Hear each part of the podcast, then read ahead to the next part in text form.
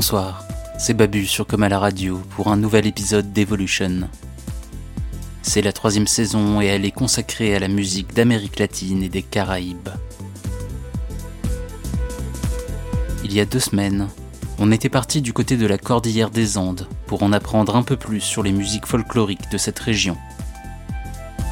Aujourd'hui, on ira au Paraguay, au Venezuela et au Mexique, où d'autres musiques folkloriques originales sont nées. Evolution. O. 2. O. Le Paraguay, ce petit pays discret, sans accès à la mer, n'évoque peut-être pas grand-chose au commun des mortels. Sa musique n'est pas aussi connue que celle de ses immenses voisins brésiliens et argentins. Et pourtant, elle forme une part importante de l'identité paraguayenne, métissage des colons espagnols et des autochtones guaranis.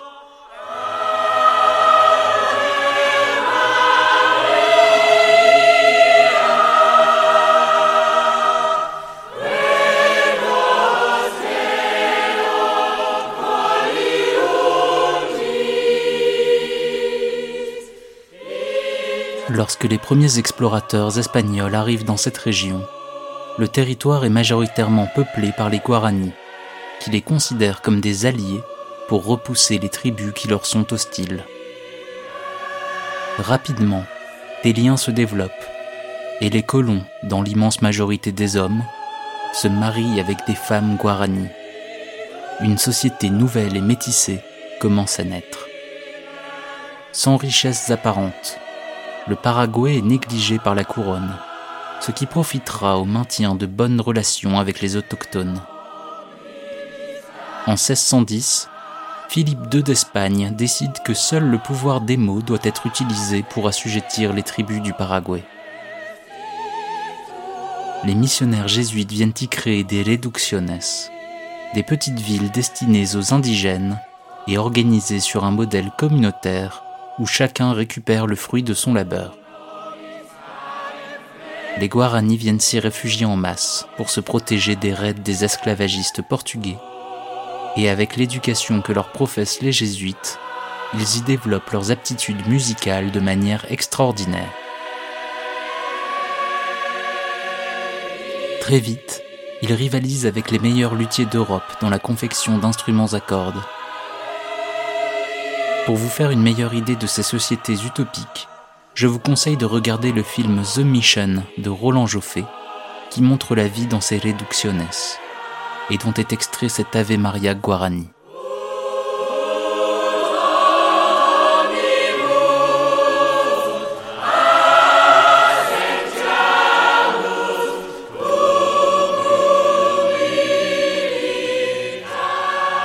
Malheureusement, les autorités espagnoles n'acceptèrent pas le succès des réductionnes et l'État dans l'État qu'elles formaient. Les jésuites furent chassés et les Guaranis sommés de quitter les lieux.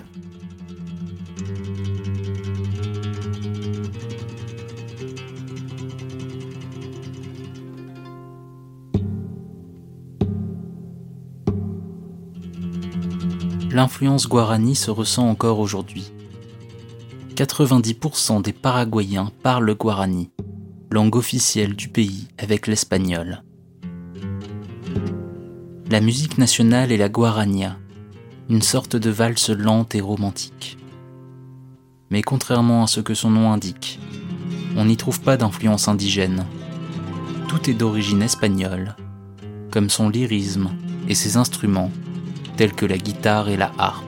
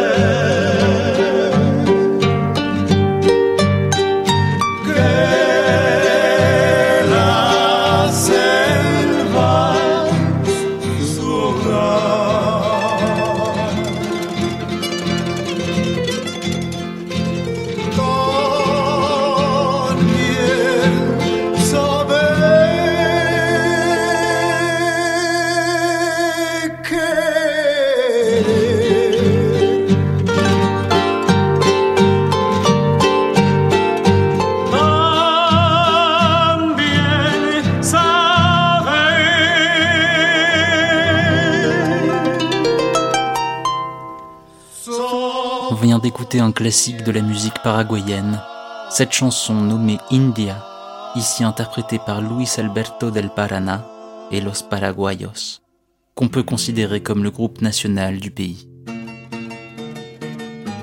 Il a été en effet créé en 1953 avec comme mission étatique officielle de diffuser la musique paraguayenne en Europe. À la fin du contrat de deux ans, Luis Alberto Paraná refonda le groupe et en fit l'un des plus renommés à sortir d'Amérique du Sud dans les années 60 et 70. Alors que la population est extrêmement métissée, la musique paraguayenne est peut-être de toutes les musiques américaines celle qui reste la plus fidèle aux musiques apportées par les Européens. Cela est dû bien sûr au manque d'influences africaines et indigènes, et aussi sûrement à l'utilisation de la harpe, instrument tombé en désuétude un peu partout ailleurs. En aparté, il est intéressant de noter que si l'Amérique est fructueuse en genres musicaux nouveaux, elle a aussi fait mourir certaines pratiques musicales. On peut se demander pourquoi on ne trouve pas de musique irlandaise ou de musique de cornemuse aux États-Unis par exemple.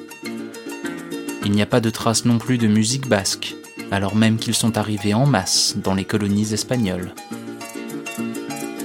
Pour ce qui est de la harpe, l'un des plus vieux instruments au monde, elle s'est répandue d'abord partout, puis sa pratique n'a survécu que dans quelques régions spécifiques, au Paraguay donc, mais aussi dans des régions du Venezuela et du Mexique.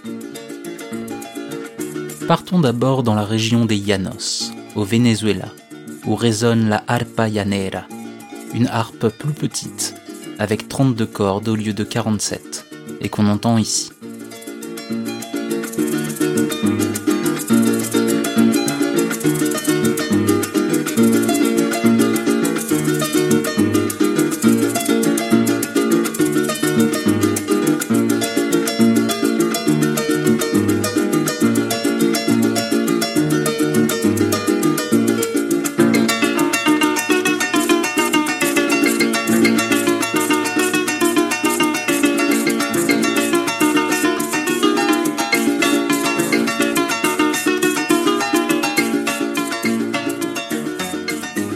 Paraguay, les Espagnols n'ont pas vu beaucoup de richesses au Venezuela et l'ont un peu délaissé.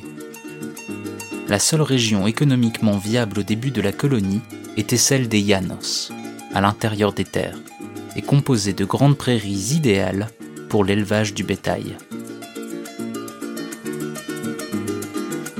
C'est donc au sein de cette région plutôt isolée qu'a perduré la pratique de la harpe au Venezuela. Le genre musical qui lui est associé est le joropo, un mot qui en espagnol désignait une fête. Il est joué sur une arpa llanera, un cuatro, une guitare à quatre cordes, et a pour seule percussion les maracas, d'origine indigène. Écoutons un morceau de joropo par Francisco Montoya, qui interprète une chanson traditionnelle pajarillo de mi tierra.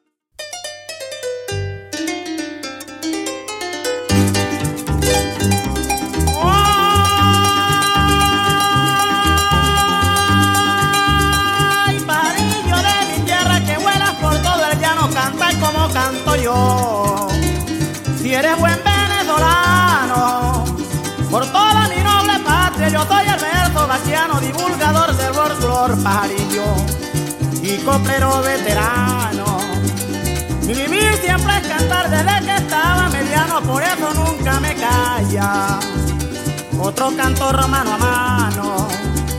De cómo aprendí a coplero, yo les voy a contar algo y así podrán darse cuenta, porque soy el verso amargo. En la costa pura seco, montaba un caballo zaino, echaba rumbo a Tamaica, seguro de una parranda. Al llegar al pie del arpa, del diapasón me agarraba, pegaba un grito altanero y hacía estremecer la sala. Hasta el que estaba bailando, a escucharme se paraba. Daba un reto a los copleros y ninguno me aguantaba.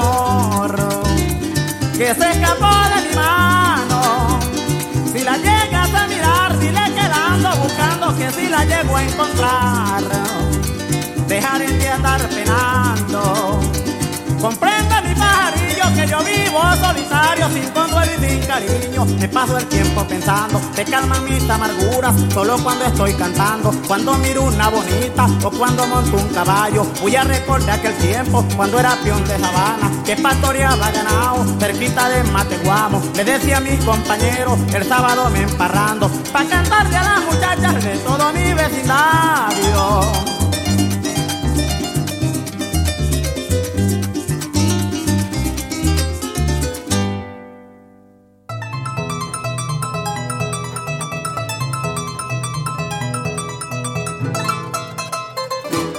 Comme je l'ai évoqué, il y a aussi une région mexicaine qui fait la part belle à la harpe, l'État de Veracruz sur la côte est, et dont la capitale éponyme est l'une des plus anciennes villes coloniales. C'est d'ailleurs de là-bas que le conquistador espagnol Hernán Cortés commença son invasion du Mexique. Veracruz devint alors le port le plus important de la Nouvelle-Espagne, une administration qui engloba pendant plus de 300 ans l'Amérique centrale, Cuba, Porto Rico et le Venezuela. Ce cœur historique de la colonisation espagnole est aussi le lieu où s'est maintenue une musique folklorique jouée à la harpe, le son jarocho, à ne pas confondre avec le son cubain.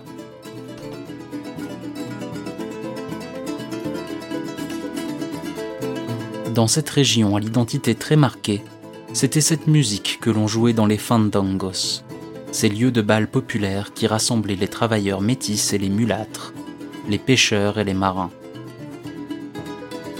De manière classique, le son jarocho est souvent joué avec trois instruments à cordes. Le requinto, une guitare à quatre ou cinq cordes, le jarana, une petite guitare qui, comme le charango andin, est le fruit des tentatives de reproduction de la guitare espagnole par les indigènes, et bien sûr une harpe, la harpa jarocha, plus petite que ses cousines d'Amérique du Sud. Si on peut y trouver un peu d'influences africaines et indigènes, c'est surtout l'influence de la musique andalouse qui est prévalente dans le son jarocho. Pour mieux s'en faire une idée, écoutons cette chanson traditionnelle nommée Cascabel et enregistrée par le groupe de musique folklorique Tlen Wikani.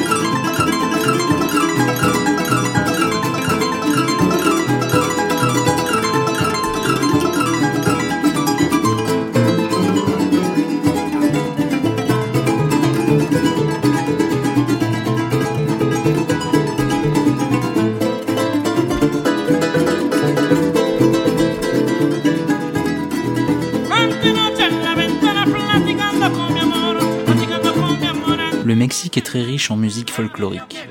Et à l'image de l'État de Veracruz et le San Jarocho, beaucoup d'États ont développé une culture propre avec une musique régionale associée. Je ne pourrai pas tous les faire, et je vais donc vous présenter quelques-uns des genres musicaux mexicains les plus intéressants, à commencer par le plus célèbre, la ranchera, la musique des mariachis.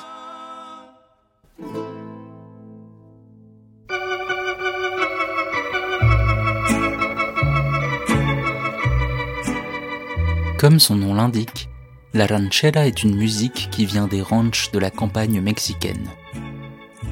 C'est donc au départ une musique profondément rurale qui va au début du XXe siècle arriver en ville grâce au mariachi, des groupes musicaux qui viennent chercher le succès dans la capitale, Mexico.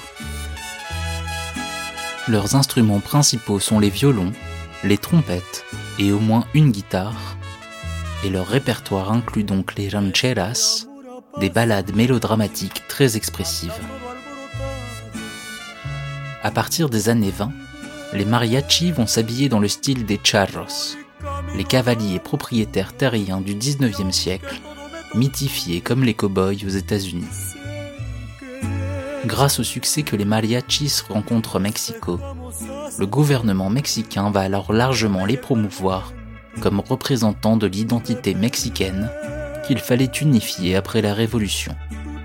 Écoutons donc une des rancheras les plus célèbres, Volver Volver, ici interprétée par celui qui est surnommé le roi de la ranchera, Vicente volver.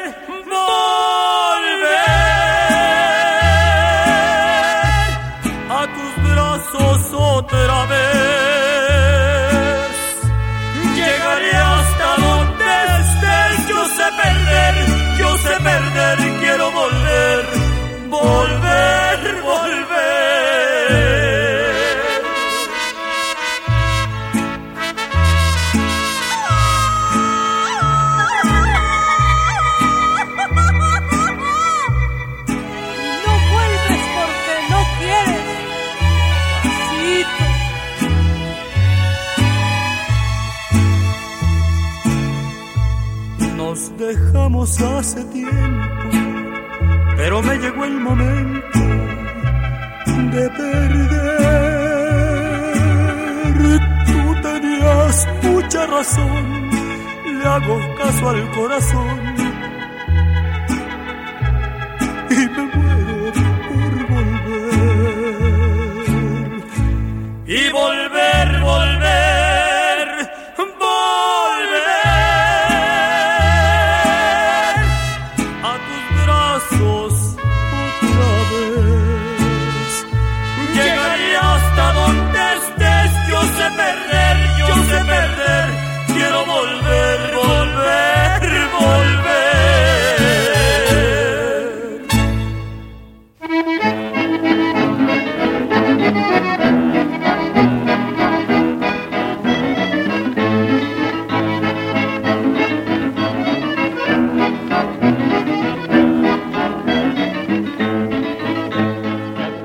Formes musicales qu'interprétaient les mariachis, on trouve aussi un cousin de la ranchera, le corrido, une courte ballade dont l'originalité est qu'elle est narrative. On y raconte des histoires d'oppression ou d'injustice, ou alors on y parle de personnages fictifs, historiques ou contemporains. Alors qu'au départ elle s'inspirait de la tradition des romances espagnols sur les thèmes de l'amour déçu ou idéalisé, ces ballades devinrent de plus en plus politiques, et notamment pendant la révolution mexicaine de 1910 à 1920, où elles se répandirent dans tout le pays. En effet, les corridos servaient entre autres à informer la population des événements récents qui avaient eu lieu, en échappant à la censure qui frappait la presse. Les partitions étaient distribuées comme s'il s'agissait de tracts de propagande. Tout comme la country américaine ou la plena de Porto Rico, le corrido était à la fois une musique et un média populaire dans les campagnes.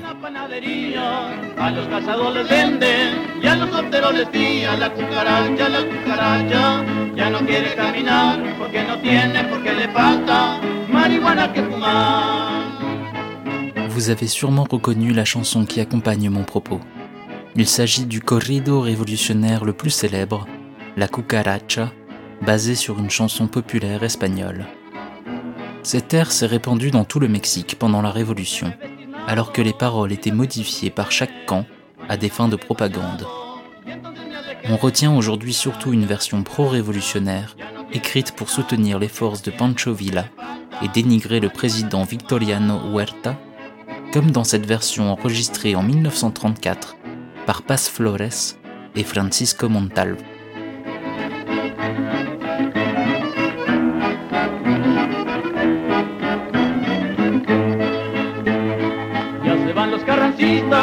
Ya se van haciendo bola, porque viene Pancho Villa y nos echa de la cola la cucaracha, la cucaracha. Ya no quiere caminar porque no tiene, porque le falta marihuana que fumar.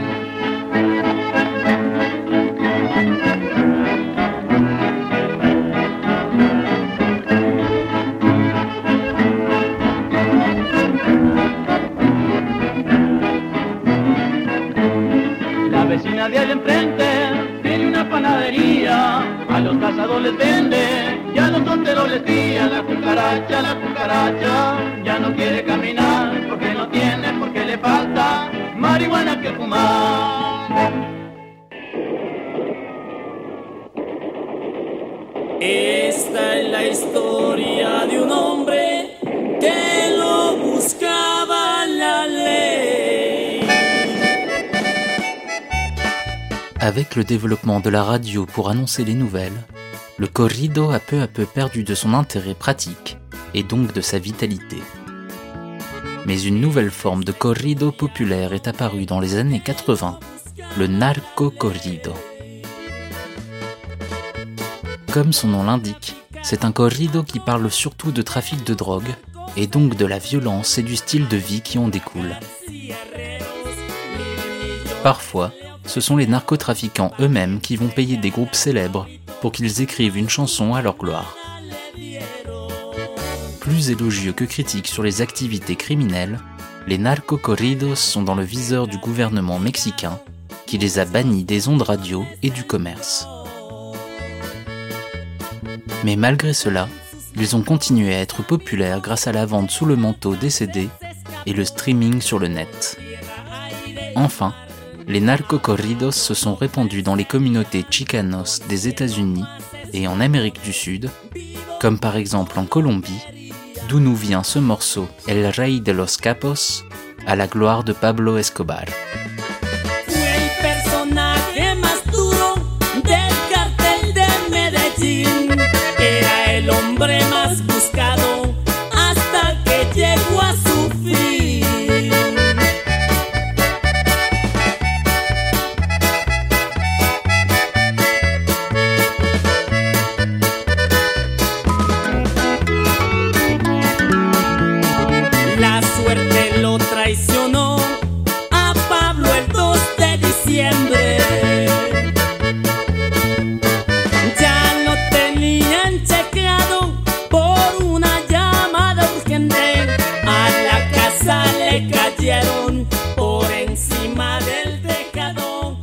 Si le narco corrido se définit surtout par ses paroles, la musique est souvent inspirée par celle du nord du Mexique, qu'on appelle norteño. C'est une musique qui date de la fin du 19e et qui est basée sur des rythmes venus d'Europe, très populaires à l'époque, la polka et la valse. En y prêtant l'oreille plus attentivement, on y reconnaît un mélange de la tradition musicale espagnole avec la musique folklorique allemande apportée par les nombreux immigrés venus s'installer dans ces régions peu peuplées. Écoutons donc un narco corrido joué sur un air de norteño par le Grupo Exterminador. La chanson s'intitule El día que me muera.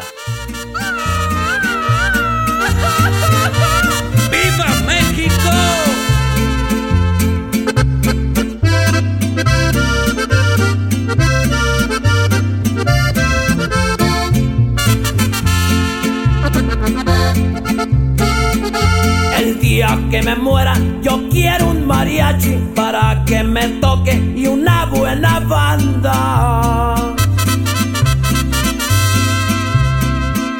Quiero que me entierren allá en mi pueblito, en medio del kiosco que tiene la plaza. Que mi cruz me la hagan de un mezquite verde. Quiero que mi me la hagan de palma.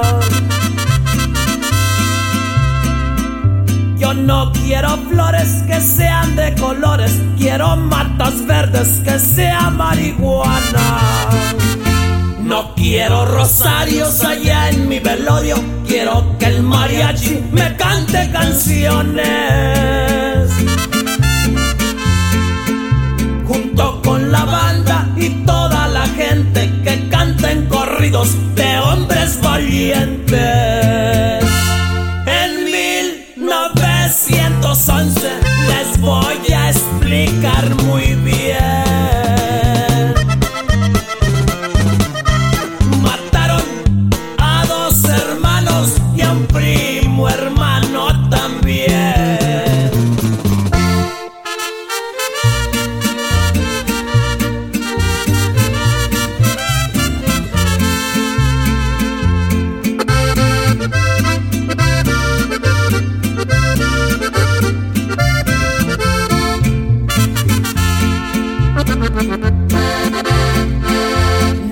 Quiero que hombres carguen con mi caja, quiero que la arrastren caballos ligeros.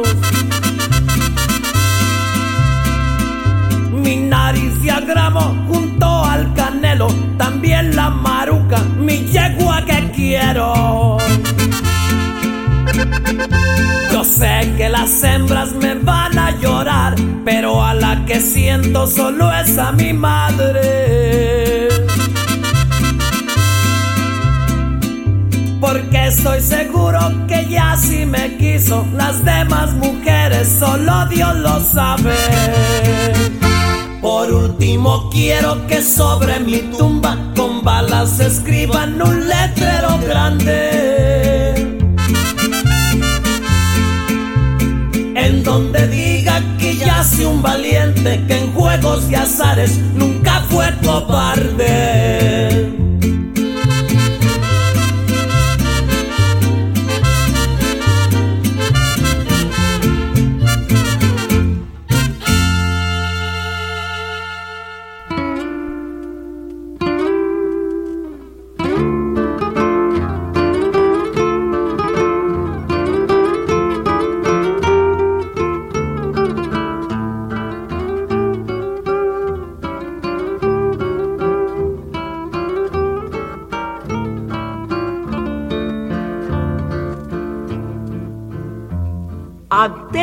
Anoche fui a tu casa, tres golpes le di al candado. Tú no sirves para amores, tienes el sueño pesado. ¡Ay! Sandunga, Sandunga, mamá, por Dios. Sandunga,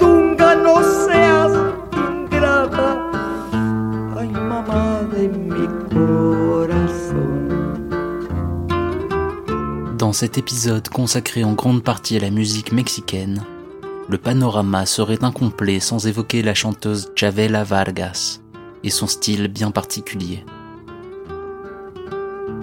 Elle naît au Costa Rica en 1919 et en part à l'âge de 17 ans pour tenter sa chance au Mexique, où l'industrie musicale se développe. Elle chante d'abord dans les rues, puis devient une chanteuse professionnelle dans les années 50, en se produisant à Acapulco, grande destination touristique de l'époque. Elle s'y fait remarquer et commence à fréquenter les milieux artistiques en nouant notamment une grande amitié avec Frida Kahlo et Diego Rivera. C'est une personnalité forte, qui s'habille comme un homme, fume le cigare, boit sur scène et porte un pistolet sur elle. Musicalement, elle reprend des rancheras en solo, avec juste sa voix et sa guitare, dans des versions sobres et lentes, mais extrêmement dramatiques, qui deviendront des classiques de la musique mexicaine. Écoutons une de ses chansons les plus célèbres, La Llorona, sortie sur son premier album en 1961.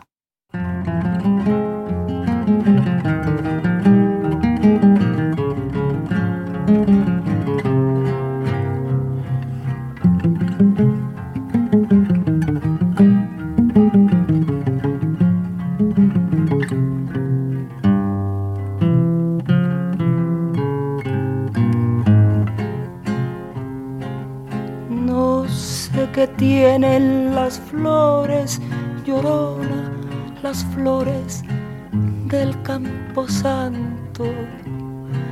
No sé qué tienen las flores, llorona, las flores del campo santo. Que cuando las mueve el viento, llorona, parece que están llorando, que cuando las mueve el viento llorona, parece que están llorando. Ay, de mi llorona, llorona, tú eres mi yunca.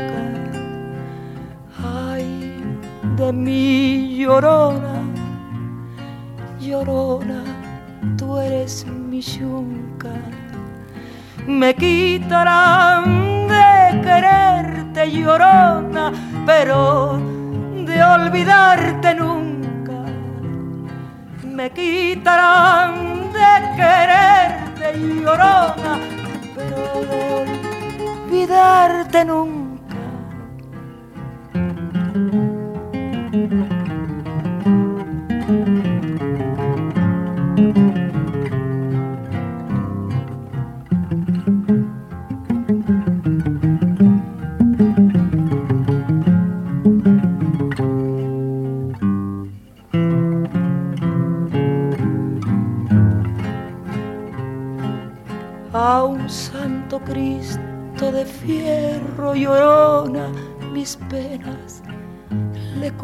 Yo a un santo Cristo de fierro llorona mis penas le conté yo. Cuáles no serían mis penas llorona que el santo Cristo lloró cuáles no serían mis penas llorona que el santo Cristo lloró. Ay, de mi llorona, llorona de un campo lirio. Ay, de mi llorona, llorona de un campo lirio. El que no sabe de amores llorona, no sabe lo que es martirio. El que no sabe de amores llorona, no sabe lo que es martirio.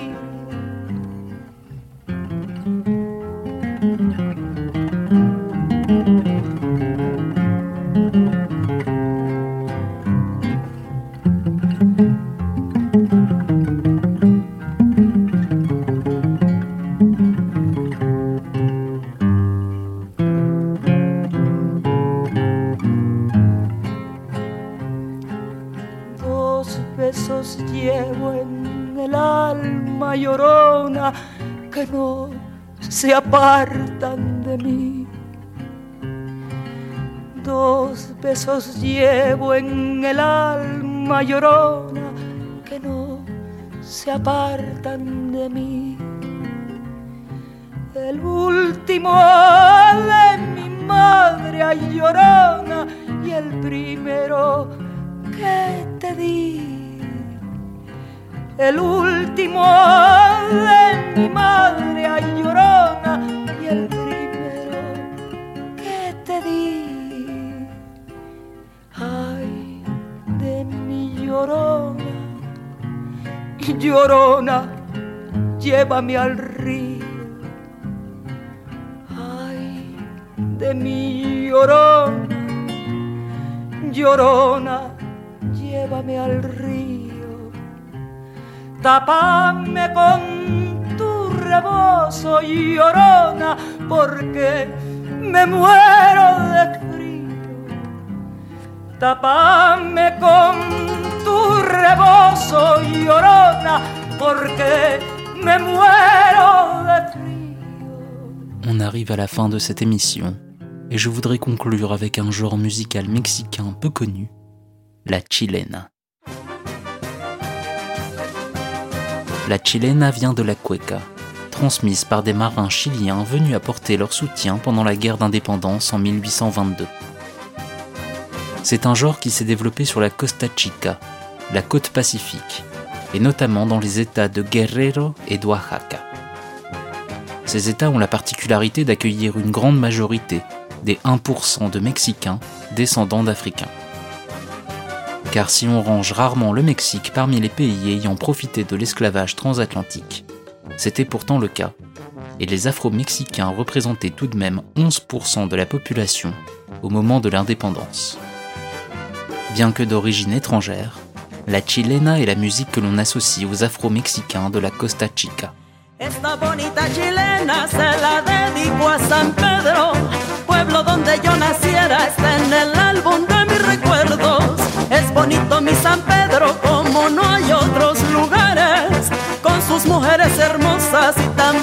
Sus palmares. San Pedro hermoso, tierra de infancia, donde yo vivo con la esperanza, donde yo vivo con la esperanza desde infancia.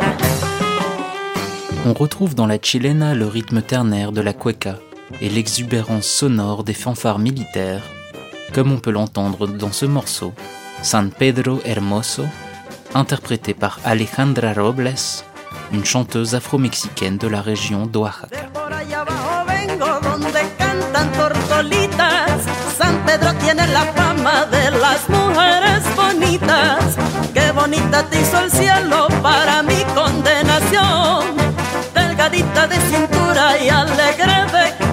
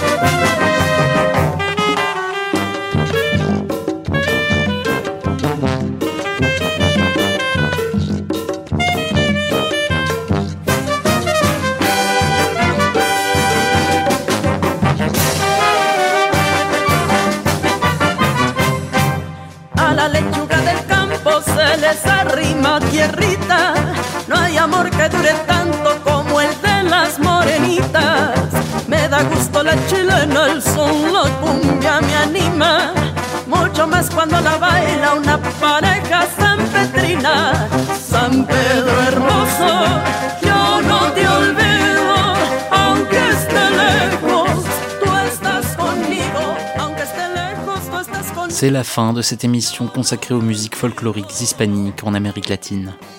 J'espère que ce voyage au Paraguay, au Venezuela et au Mexique vous a plu, et je vous donne rendez-vous dans deux semaines pour un épisode sur deux genres latinos très populaires, le tango et le boléro. C'était Babu, pour Comme à la radio. À très bientôt.